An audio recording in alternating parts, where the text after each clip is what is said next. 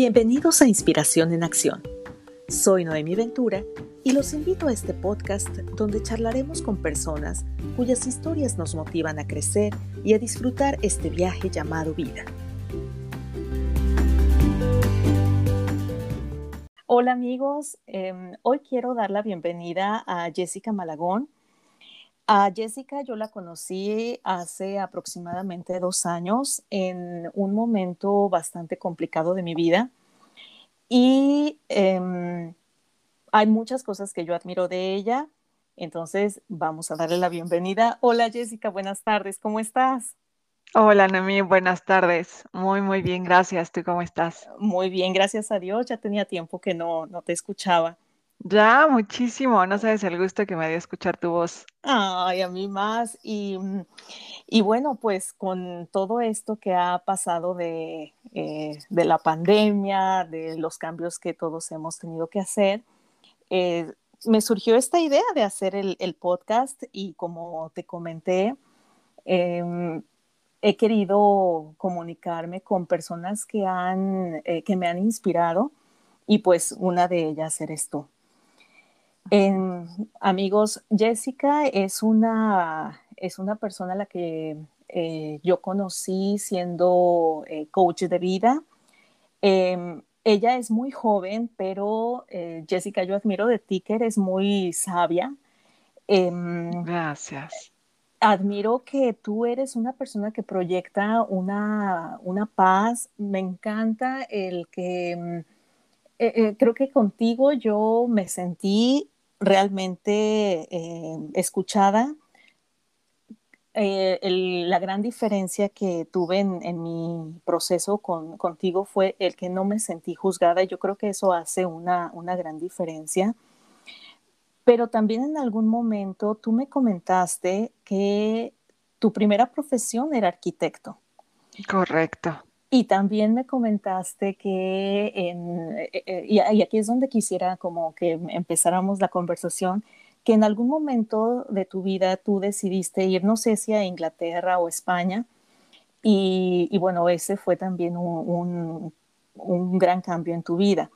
Entonces, no sé, Jessica, si quisieras eh, presentarte tú un poquito más, eh, este, o ya empezamos a platicar, porque a mí eso se me hace muy, muy como interesante en tu vida y quisiera que nos compartieras cómo es que llegas a ese punto del, cambio de profesión, de cambio de, mm, ciudad. Eh, claro, sí.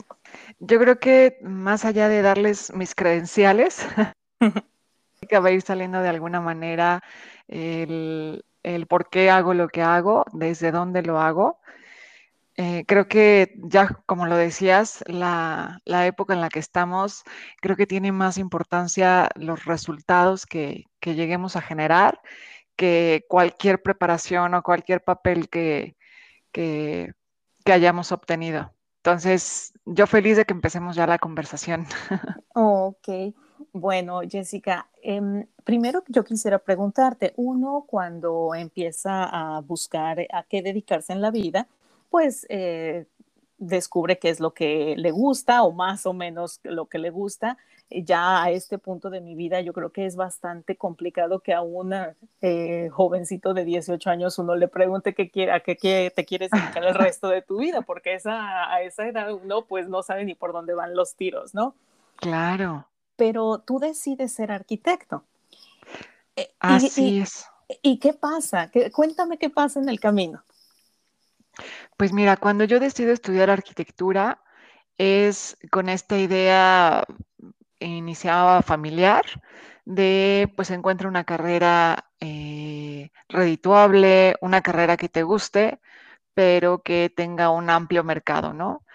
La idea de, mi familia y con todo el amor del mundo era, bueno, encuentro una, estudio una carrera, encuentro un buen hombre, eh, formo una familia y como que hasta ahí llegaba el plan.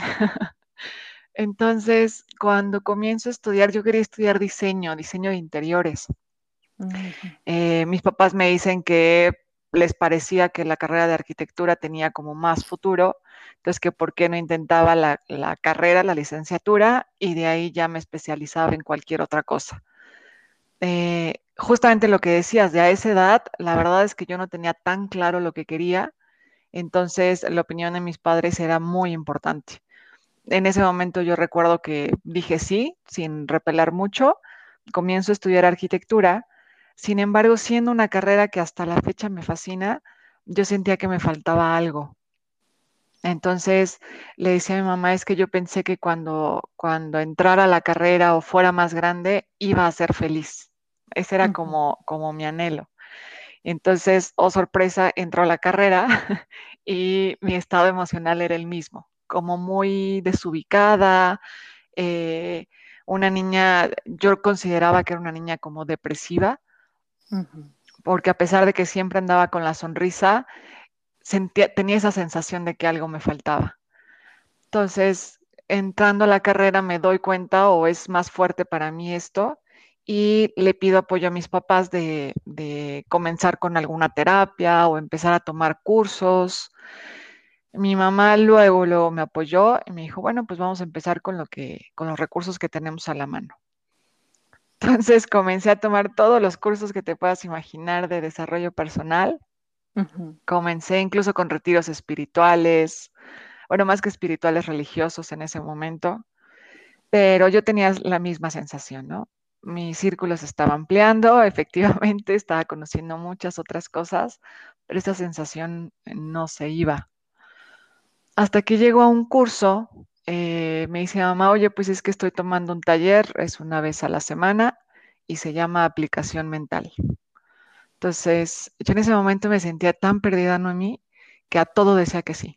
De verdad, a todo decía que sí. Entonces, eh, yo ahí estaba, yo creo que ya a la mitad de la carrera, ya estaba trabajando, de hecho, ya había entrado en el mundo profesional y la sensación eh, seguía. Entonces le digo que sí, comienzo. Y desde la primera clase yo escucho que mi vida, mi manera de sentir tenía todo que ver con mi manera de pensar, que era yo la que estaba creando mi vida desde el momento en que tuve la posibilidad de razonar lo que quería. Entonces, eh, lo trabajaban desde, desde la premisa de, si no te gusta, entonces habla con el escritor de tu historia. que era yo. ¿no? Yo decía, pues es que ahora sí me va haciendo un poco más de sentido porque dejo de ser una víctima y entonces ya no es la vida que me tocó, sino la vida que yo creé para mí, desde mis posibilidades y desde mi contexto. Y es ahí donde para mí comienza a tomar un poco más de sentido. No fue inmediato.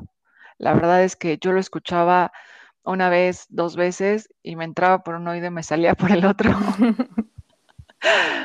Pero lo llegué a escuchar tantas veces que llegó un momento, yo hago mucho la analogía como cuando aprendemos idiomas, que no sabemos cuándo, o sea, no me podrías decir qué día, a qué hora aprendiste a hablar inglés, por ejemplo, pero hubo un momento en el que todo hizo match, ¿no? En el que, en el que ya entendías, en el que ya hablabas, en el que ya podías tener una conversación. Y algo así me, sucedió a mí.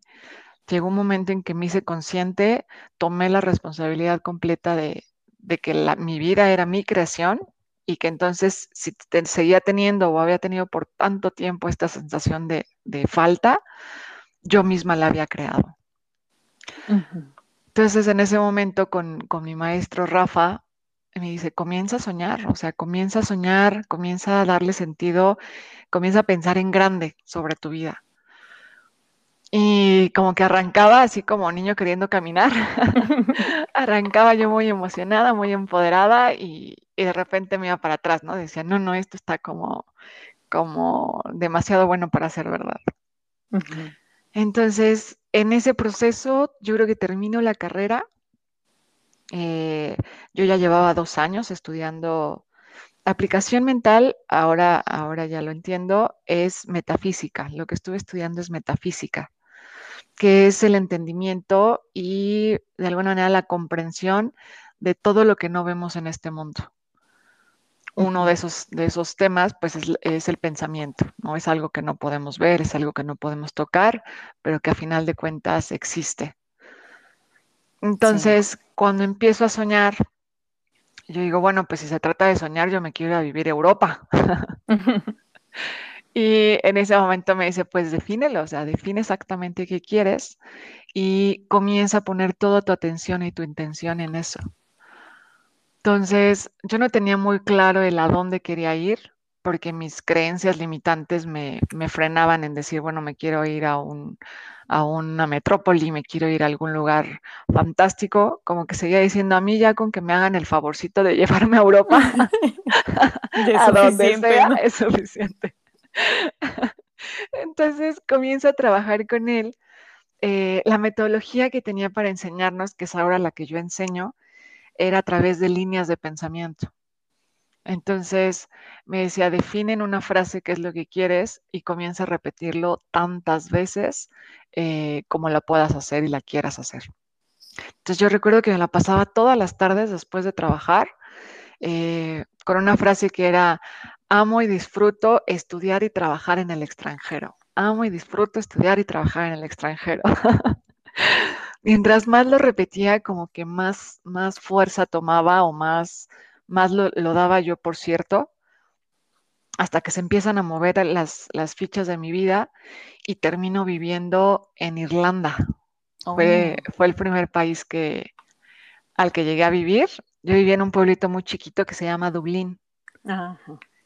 Y la verdad es que no sé si tengamos el tiempo porque la historia es, es un poquito larga de cómo llego allá, pero lo más importante es que yo llego allá diseñando cada paso. yo, recuerdo que en ese momento no tenía la cantidad económica necesaria, no tenía eh, alguna persona como para decir, bueno, me voy con algún familiar o mis papás me pueden pagar una escuela y, ya yo me arreglo con lo demás. La verdad es que yo contaba con todo el amor y con todo el apoyo moral de mi familia, pero hasta ahí. Entonces, de la misma manera en la que empiezo a pedir este viaje al extranjero, pues comienzo a, pedir las herramientas necesarias para, que sucediera. Entonces de repente yo ahí empiezo a jugar hasta con cantidades de dinero, ¿no? De me faltan 30 mil pesos, me falta tanto. Se van moviendo las cosas en mi vida de una manera impresionante. Eso fue ya hace, ya hace siete años, un poco más de siete años. Hasta que yo creo que en unos dos meses se va arreglando todo y yo ya tenía vuelo de avión, yo ya tenía con quién llegar, yo ya tenía escuela de inglés pagada. Entonces me encuentro en el avión y me encuentro ya cambiándome de, no solo de país, sino de continente. sí. Para mí, el momento en el que piso Dublín, el aeropuerto ya de Dublín, yo lo puedo entender ahora como, como que se rompió mi taza. Hay una, hay, hay un grupo de, inversionistas eh, con el escritor Robert Kiyosaki, no sé si lo has escuchado. Eh, sí. Es el autor de Padre Rico, Padre Pobre. Y eh, tuve la oportunidad de tomar algunos seminarios con uno de sus socios acá en México, con Alfredo Culeuro, y él hablaba de que cada ser humano vivimos como en una taza, que en esa taza están contenidos todas nuestras ideas de lo que debería de ser el mundo.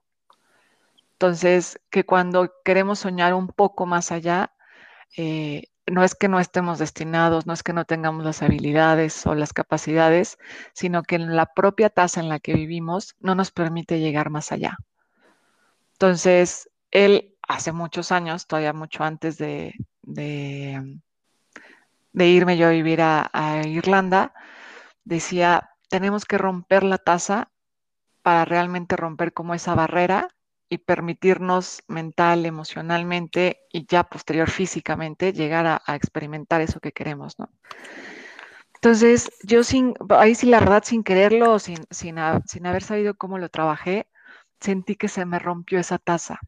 Tuve una sensación por primera vez de todo es posible en mi vida.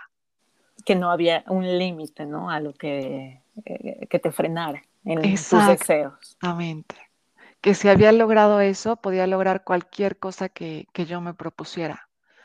Entonces, me acuerdo que era una mezcla muy fuerte entre miedo, yo creo que hasta terror, porque dije, bueno, ya llegué y ahora qué. Pero esa fuerza interior, esa, esa pues ahora esa nueva manera de pensar creo que es lo que me mantuvo allá durante poco más de un año. Yo tuve trabajos eh, divertidísimos que no, no, tenían nada que ver con mi profesión, pero que me ayudaron muchísimo a entender también otra manera de vivir. Entonces, a partir de ahí comenzó a, comencé a hacer como un juego mi vida. Comencé a, a diseñar exactamente lo que quería. Creo que partiendo siempre desde esa claridad, eh, se me fueron dando las cosas. ¿no? Yo creo que en ese momento todavía con un poco de ego, yo creía que todo lo que yo quisiera lo podía lograr.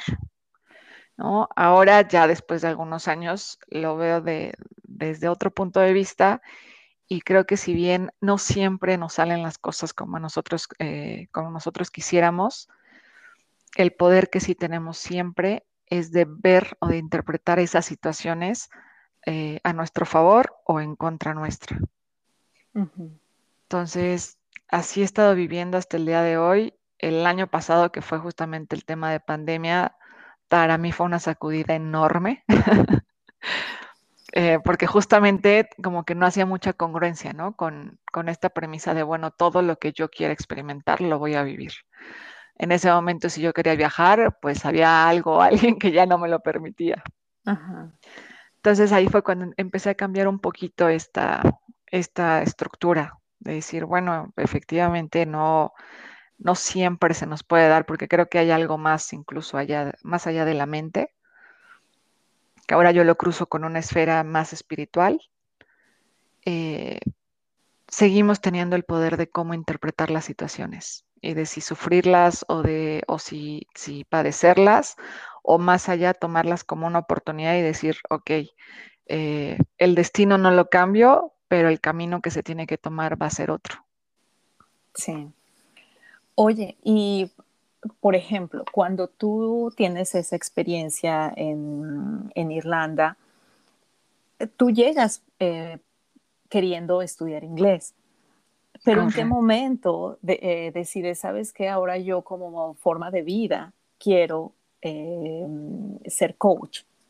Porque tu profesión de ahora cambia vidas. Entonces, ¿en qué momento, o sea, me imagino que fuiste adentrándote en todo este, este mundo a partir de lo de, tu curso del, eh, de aplicación mental, hasta que, eh, ¿cómo decides empezar a estudiar para coach y empezar a tocar otras vidas? Pues fíjate que ese momento se da eh, después de estar un año, prácticamente un año en Irlanda, eh, yo tenía una relación con un chico español. lo conozco a él acá en México antes de irme a Irlanda. Eh, nos enamoramos como enanos. Entonces, eh, esa relación es la que me lleva a vivir a Barcelona. Después de Irlanda, yo llego a hacer una maestría en Barcelona, ahí sí, dentro de todavía del ramo de la arquitectura. Y pues comienza una nueva aventura para mí ahora era un tema este, de retomar mi carrera, de retomar mis estudios, de experimentarme en una vida de pareja. Y la verdad es que disfruté enormemente esa época. Fue, fue también un poco más de un año viviendo en Barcelona, ya en España. Sin embargo, las cosas con él no funcionan. Entonces regreso yo a México ahora pues justamente se, están, se está por cumplir cinco años, ahorita en julio. Eh, yo regreso a México y regreso con el corazón partido, regreso sin un plan, regreso eh, ya un poco desconectada, o muy desconectada más bien, de, del campo profesional o de los contactos que yo tenía acá en, México. Entonces, eh, me, encontraba en ese momento como, en un, como en un abismo, emocionalmente estaba muy mal, eh, tenía ataques de ansiedad, sabía que tenía que seguir como adelante, pero emocionalmente algo me jalaba. Y en ese momento en que, como te comento ahí, las cosas no salieron como yo las hubiera querido, me tardé, me tardé un poquito, pero llego a la conclusión de decir, a ver, tienes todas las herramientas, si ya lo hiciste una vez, pues se puede, volver a hacer. Y justamente ese momento es cuando yo comienzo a devorarme libros de autoayuda, comienzo a, escuchar podcasts, comienzo a, escuchar audiolibros, porque yo estaba en, cuando regreso a México, eh, busco yo un trabajo todavía en mi profesión, siendo que ya tenía yo un, una, o sea, intuitivamente ya sabía yo que, que aunque me gustaba mucho el, ramo de la construcción y arquitectura, ya no era por ahí mi lugar, pero es lo que sabía hacer, ¿no? Entonces, consigo un trabajo. Sin embargo, yo seguía con aplicación mental. Eso es lo, que para mí eh, eran las herramientas que, me podían sacar a flote. Oye, perdón que te interrumpo un momentito. Dime, dime. Cuando tú estás en, en Irlanda, en Barcelona, eh, eh, porque cuando te estoy escuchando, aun cuando tú seguías con lo de la aplicación mental, ¿no te alejaste un poquito de, tal manera que cuando regresas a México y empiezas a, leer, a escuchar, es como volverte a conectar? ¿Dejaste un poquito algún tiempo lo de la aplicación mental? No me refiero al 100%, pero como que te alejaste un poquito de ello. Sí, ya estando en Barcelona, yo tenía eh, como la vida de cuento de hadas que siempre había querido. Y ahí es cuando uno se desconecta. Exactamente. Yo ahí, fíjate, ahorita que me das la pregunta, yo creo que lo que me sucedió en ese momento es que dejé de soñar. Como que ya había llegado a la meta y esta, esta cosquillita de desear y de soñar, en ese momento ya no, ya no tenía un porqué. Entonces, efectivamente, creo que ese, esa caída y esa, porque realmente fue una caída este, a fondo, mm. me parece que sí tuvo todo que ver con haber dejado muy de lado, pues ese trabajo que yo tenía conmigo misma constante, ese, ese ver obstáculos y decir, bueno, si hay alguna barrerita, pues otra vez tengo que trabajar conmigo, cosa que ya había hecho por años eh, consecutivos. Y sí, tienes razón, en ese momento lo que sucedió fue que, sentí que ya había llegado y efectivamente me desconecté de, mi trabajo personal. Y entonces regresas y empiezas nuevamente a, como dices, devorar libros, toda la información. Exactamente. Aún así, en ese momento, eh, ahorita hace rato te comentaba que yo todo lo comenzaba a partir de, una claridad, del decir, ok, primero voy a, definir exactamente hacia dónde voy o qué es lo que quiero. Y en ese momento, por más que me sentaba no en mí, no lo lograba. Yo recuerdo que en las mañanas y yo, bueno, a ver, en lo que me arreglo para ir al trabajo y demás, ¿qué quieres? ¿No? Ahora otra vez, ¿qué quieres? Pues me la pasaba haciendo la pregunta sin tener respuesta en el trabajo otra vez cuando me sentía mal, pues me volví a hacer la pregunta así de ya te sabes el camino otra vez que quieres. Y así te puedo hablar que pasaron meses. Hasta que llegó un día en que dije, bueno, eh, una de las leyes que a mí me enseñaron es la ley de la proporción, ¿no? Y tenía que ver con eh, en la proporción en la que tú pienses algo, en esa proporción se te va a facilitar o a manifestar. Entonces, después de muchos meses, fue cuando me di cuenta de esto es algo que realmente quiero y sin embargo le dedico 10 minutos en la mañana, 5 minutos en la tarde, una media hora en la ya más noche porque es cuando peor me sentía, pero todo el resto del tiempo me la pasaba yo en el piloto automático. Entonces hubo una tarde, yo en ese momento vivía en casa de mis papás, y hubo una tarde que dije, ya estuvo, o sea, ya de aquí no, no me gusta otra vez la vida que llevo y una vez más me hago responsable de que yo soy la que la cree. Entonces recuerdo que, agarré un, un, como botellón de té y dije, me voy a ir a la sala y no me voy a parar hasta que no tenga una respuesta clara de qué es lo que quiero. Yo me la pasé sentada ahí, Noemí, bueno, entre sentada, parada, me acostaba, me... pero no me salí como durante ocho horas. Wow. Estuve ocho horas, le daba vueltas, ponía música, la quitaba. Decía, no, me voy a parar hasta que no descubra o no, no concrete qué es lo que quiero. Pues hasta la fecha no sé cómo sucedió. Lo que, lo que te puedo decir es que entiendo que Una, fui congruente con lo que quería, le puse la intensidad y, el tiempo necesario como para tener los resultados que yo quería. Y como a las 8 o 9 horas dije, bueno, si hasta ahorita todo lo que me ha facilitado la vida que, tanto quería o la vida a la que tanto quiero regresar habían sido mis herramientas, eh, ¿por qué no regreso y con la facilidad en la que ahora las entiendo, comienzo yo a enseñarlas? Entonces en ese momento fue como mi eureka, ¿sabes? Sí. sentí que todo se iba acomodando en su lugar, sentí que todo iba otra vez tomando sentido y en ese momento fue cuando dije, quiero ser maestra ahora yo de aplicación mental. Mm, Entonces, después de esas horas, ahí te hablo que ya era en la madrugada, esa noche prácticamente no dormí por estar allí enfocándome en qué es lo que quería. Eh, al día siguiente me comunico con mi maestro y pues le empiezo a preguntar qué se necesitaba para, para poder certificarme como, como maestra, como instructora, porque yo lo que quería era dar clases de aplicación mental. Y ahí es donde comienza este camino de decir, bueno, voy a empezar ahora yo a dar clases y voy a empezar a enseñarle a la gente esto que a mí me transformó la vida por completo.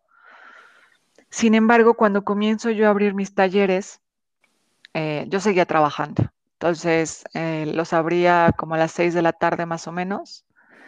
Y la mayoría era, no, pues esa hora este, apenas estoy saliendo para recoger a mis hijos o a esa hora no he salido del trabajo. Eh, Muchas de, los, de las excusas eran trabajo. Entonces en ese momento dije, pues tiene sentido. La mayor parte de las, de las personas o en población, por lo menos en ese entonces, está metida en las empresas. Entonces ahí es cuando yo empiezo y digo, bueno, ¿por qué no voy a ofrecer mis talleres a las empresas para que dentro de, su nómina puedan tener el acceso a este tipo de capacitación? Y yo muy, muy emocionada comienzo a ofrecerlos y empiezo a recibir puro portazo en la cara. Yo lo que llevaba era un certificado de maestra de, de método de aplicación mental Y cuando les decía lo que vamos a trabajar es metafísica, pues ya sabrás, ¿meta qué? Sí, y quien lo había escuchado, o sea, eso no me sirve para, para Exactamente, era como, a ver, eso es tema de desarrollo personal, aquí estamos en tema ejecutivo, no me vengas este, a hablar de incongruencias, ¿no? Entonces, pues yo sigo, sigo, sigo, hasta que en este afán de decir, bueno, yo lo que quiero es entrar a las empresas, ahí es donde eh, yo empiezo a buscar, bueno, ¿qué puede parecerse a lo que yo enseño que ya las empresas eh, estén trabajando o que las empresas estén buscando? Y ahí es cuando encuentro el coaching ejecutivo. Mm, ahí es cuando otra vez mi mamá es la que me dice, fíjate que conocí a una señora y me invitó a una certificación. Le digo, ¿de qué? Me dice, pues de coaching ontológico empresarial. En cuanto escuché la palabra empresarial, dije, pues igual y tiene algo que ver con, lo que estoy buscando, ¿no? Entonces, eh, me contacto con esta chica y me da una cita, me dice, necesitamos vernos para que me platiques qué es lo que estás buscando, yo te platico de qué se trata esta certificación de coaching y pues vemos si hacemos match. Entonces, conozco a Liliana, que ahora es la coordinadora de esas certificaciones acá en México, y en cuanto me empieza a platicar, pues me empieza a hablar de una metodología en la que trabajábamos con, con maneras de ver la vida, con que para mí era, era igual la manera de pensar. Eh, gestionábamos emociones, todo en pro o, en, o persiguiendo un objetivo que en esa certificación el objetivo tenía que ser congruente con un objetivo ejecutivo ya sea en tema de, ventas, en tema de competencias, pero todo en un contexto empresarial. Entonces, bueno, en ese momento recuerdo que dije, gracias. Le dije, ¿sabes qué? Comenzamos porque es justo lo que estoy buscando. Y ahí es cuando comienzo en el mundo del coaching, Noemí. Oh, ok. Fíjate qué interesante, o sea, no, eh, se me hace interesante porque yo te conocí a ti en algo totalmente diferente a, la cuestión ejecutiva. Exacto. Fíjate que después de estudiar la, la certificación ejecutiva, pues a nosotros nos comenzaron a pedir prácticas. Entonces, la verdad es que las empresas, mientras tú llegues y le digas voy a hacer un trabajo gratis que te va, que te va a llevar al lugar en donde quieres estar, todas las puertas se me abrían. Sí, claro. Entonces comienzo yo en, prácticas, o sea, como en, algo como servicio social. Y cada persona o cada ejecutivo con el que tuve oportunidad de trabajar, me doy cuenta que sus, los bloqueos o lo que no les permitía llegar a la meta, prácticamente en un 98% tenía que ver con su vida personal no tenían nada que ver con, con tema de la empresa. En algunos casos sí, por eso yo aventuradamente le doy un 98%, pero la mayoría era vámonos a trabajar el tema, el tema personal y entonces transformando, quitando ese obstáculo, inmediatamente llegaban al objetivo que, nos habían pedido. Mm, y ahí es cuando comienzo y digo, bueno, sí, o sea, está padrísimo el, el tema empresarial, pero entonces si empezáramos al revés, no habría estos problemas ya para resolver en, las empresas. Sí. Entonces ahí fue cuando eh, también otro ramo del coaching ontológico es el coaching de vida. Entonces en ese momento yo creo que tenía medio año, un poco más, que había terminado ya el empresarial y decido comenzar con la certificación de coaching de vida, como coach de vida. Y la verdad es que con mis talentos, con mis habilidades, eh, comenzó em, a como empatar un poquito más. Me conectaba yo un poco más trabajando temas como propósito de vida, como todo lo que es gestión emocional, pero para, para un mejor clima ya no laboral, sino un clima familiar. Sí. Y así fue como empecé a inclinarme un poco más en tema de, de coaching de vida. Oh, ok. Bueno, a ver, em, eh, Jessica, dice mi mamá, pero es que lo que tú me dices es para que me agarre el toro. A ver, para alguien que nos escuche, Cuando, cuando yo oigo tu historia, veo que has dado eh, giros eh, radicales en tu vida.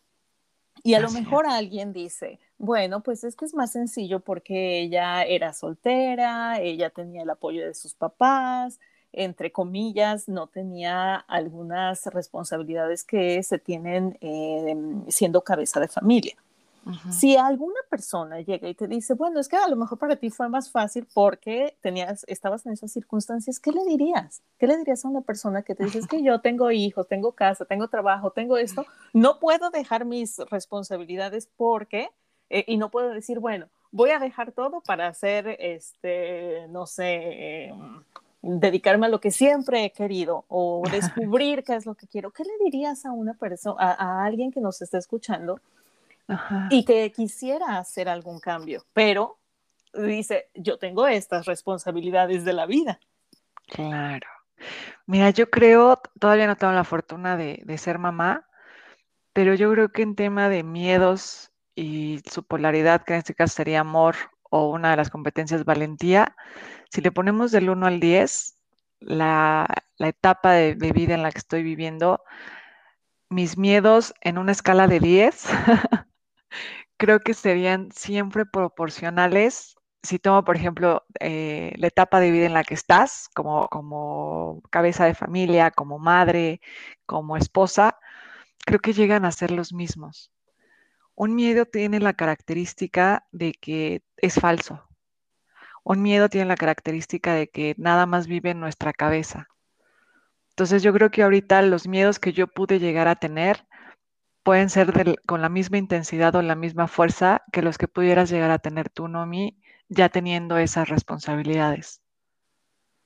Entonces, creo que se trata, si es un paso, si es un paso eh, que requiere valentía, si hay mucho movimiento, eh, siempre les digo que cuando se comienza el trabajo hacia adentro, eh, una de las letras pequeñas es que remueves lodo, o sea, te tienes que, le tienes que entrar a cosas fantásticas que cada uno de nosotros tenemos, pero al mismo tiempo a unas sombras espeluznantes.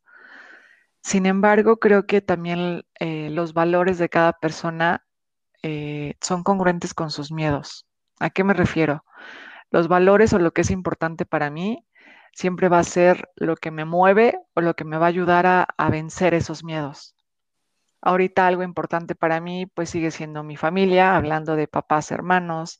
Algo importante para mí es ese sueño que tengo de tener una familia, es la estabilidad, que creo que sin importar el contexto, eh, la mayoría estamos buscando porque es algo que la mente siempre busca, ¿no? Tener como esta certeza de, yo doy el paso si me dices lo que hay después de, la puerta que voy a cruzar, ¿no? Sí. Eh, si yo me pusiera en los zapatos de una mujer ya con responsabilidad de hijos, ya con, con este contexto de, también tener un precio que pagar en, en, cuestión de pareja, creo que esas, esos valores que ahora serían los hijos, la pareja, esa estabilidad de todos los que se está buscando, tendrían la misma fuerza o el mismo impacto para vencer los miedos que pudieran aparecer en ese momento. No sé si me explico en eso. Sí, sí, sí te explicas. Y mm,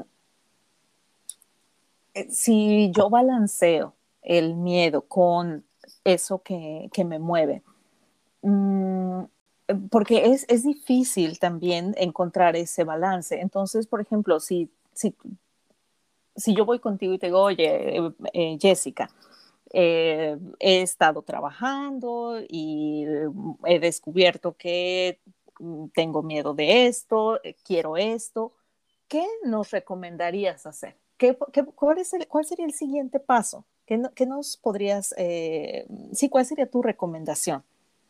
Si ya este, empecé yo a remover, si ya empecé yo a remover, si ya empecé como a decir, bueno, esto es lo que yo quiero, sé que, o sea, me da miedo tal cosa, ¿cuál es el siguiente paso para que quien nos escuche diga, bueno, sí, yo, yo estoy ahí dando mis, mis primeros pasitos, luego qué sigue?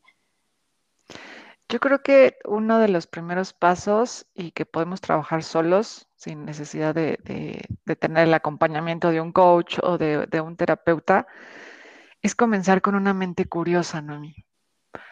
Una mente curiosa es eh, los miedos nacen de una certeza que tenemos de que las cosas no van a salir como nosotros queremos. ¿Vale? Eso es lo, como lo, que le da apertura al miedo. Entonces, esa certeza, al volverla una mente, bueno, más bien al tambalearla con una mente curiosa es, bueno, y si no fuera tan cierto esto que, me estoy imaginando, si no fuera tan cierto que, voy a, que voy a, no sé, que voy a mover las, la estructura o las bases de la familia que he formado, y si hubiera otra posibilidad, para mí la base de transformar la vida es abrir posibilidades. La mente tiene una facultad divina que es la imaginación, que todos, todos, todos los seres humanos tenemos.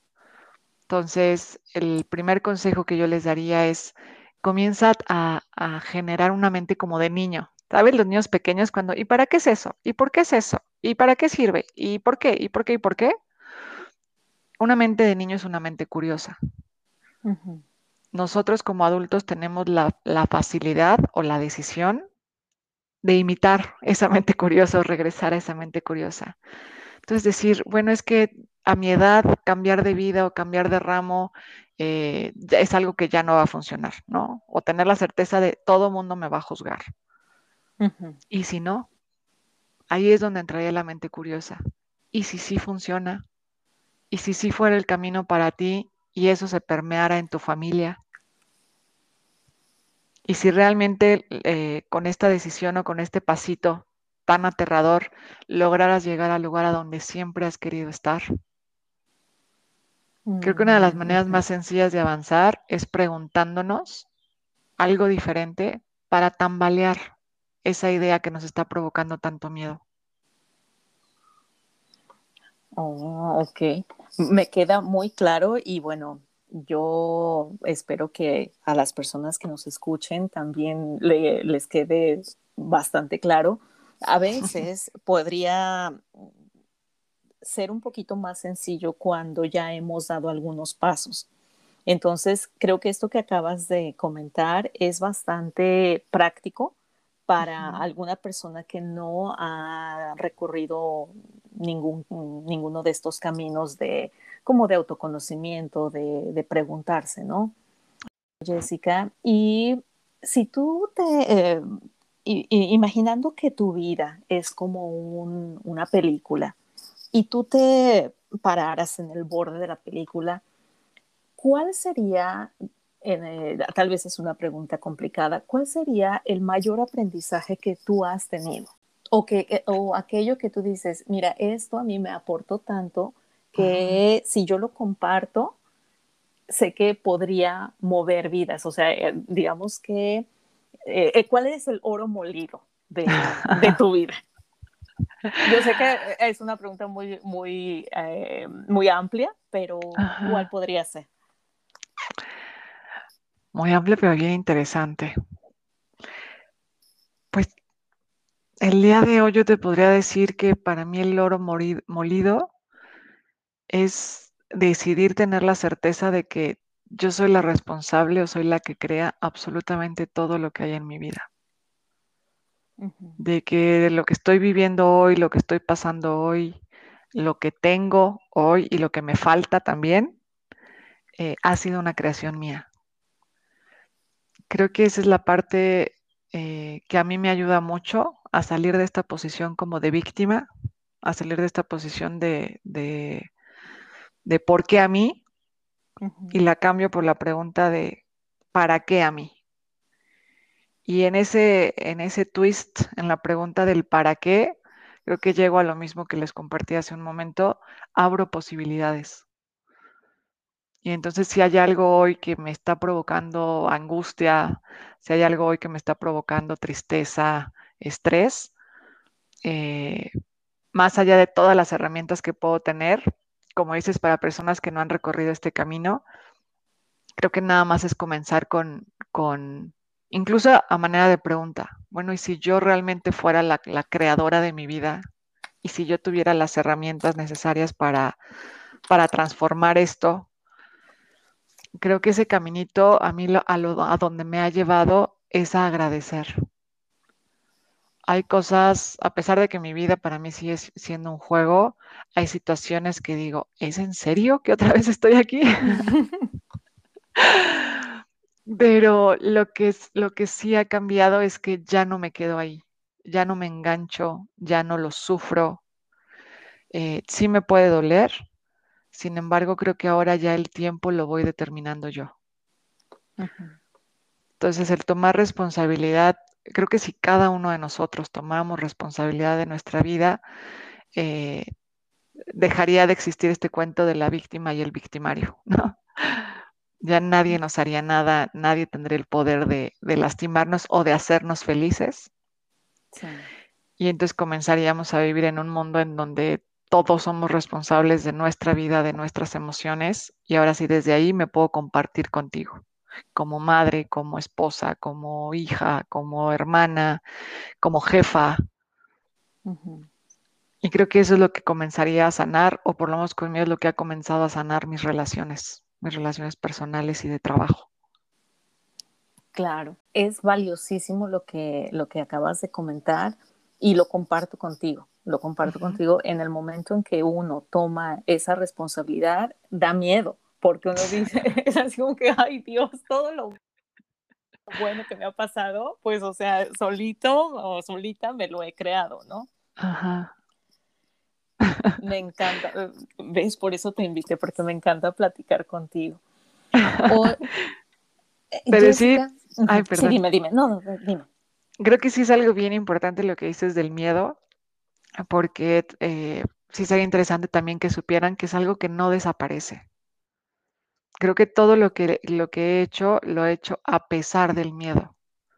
No es que lo desaparezca y entonces ahora sí puedo hacer las cosas. Creo que el miedo siempre ha estado presente. Eh, a final de cuentas, ahora ya obviamente entendiendo un poco más de, del ser humano y su mundo emocional, eh, es algo bueno, nos ha mantenido vivos, ¿no? Sigue manteniendo esta raza humana. Eh, entonces es, es, como cambiar la relación que tenemos con ese tipo de emociones.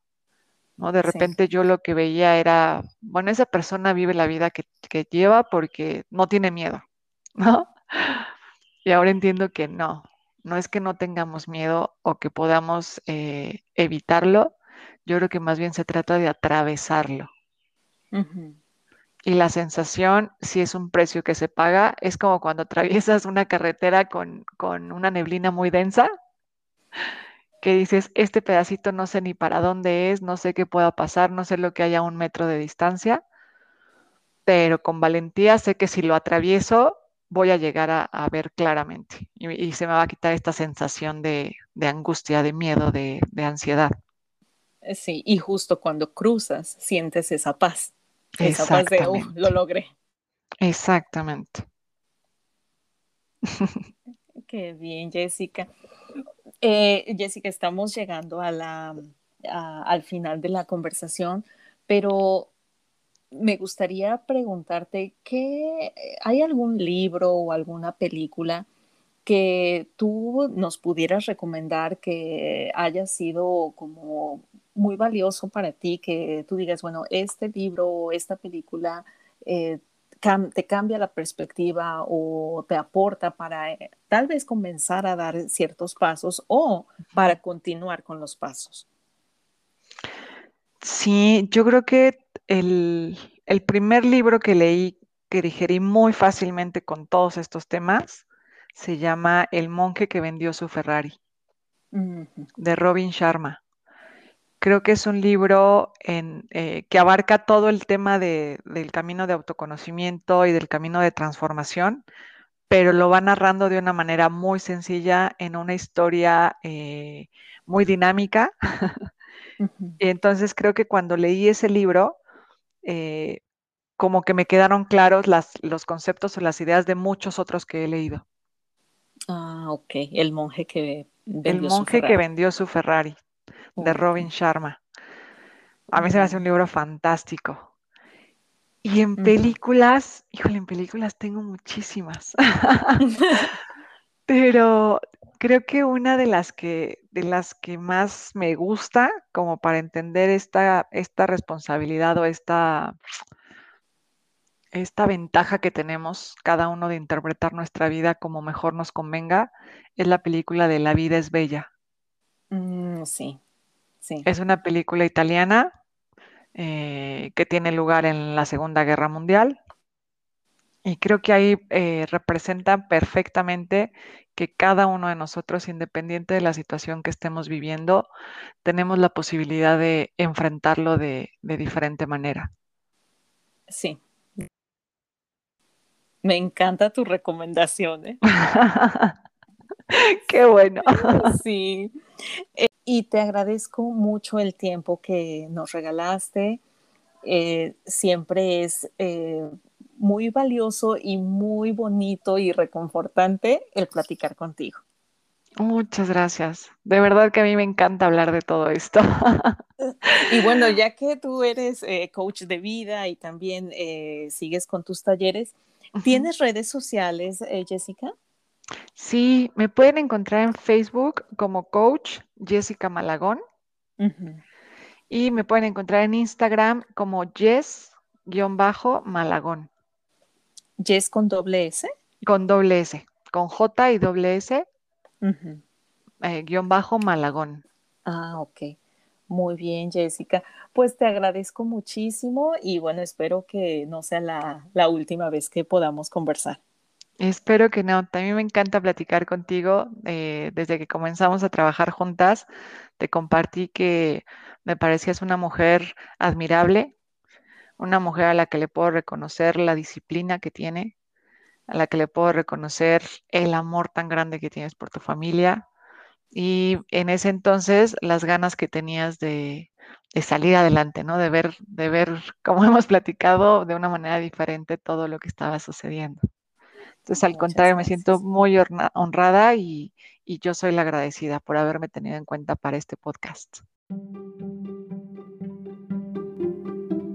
En el próximo capítulo conversaremos con Jessica Alcalá, quien nos explica lo que es el coaching transpersonal y cómo ha logrado tocar la vida de muchas personas en diferentes latitudes.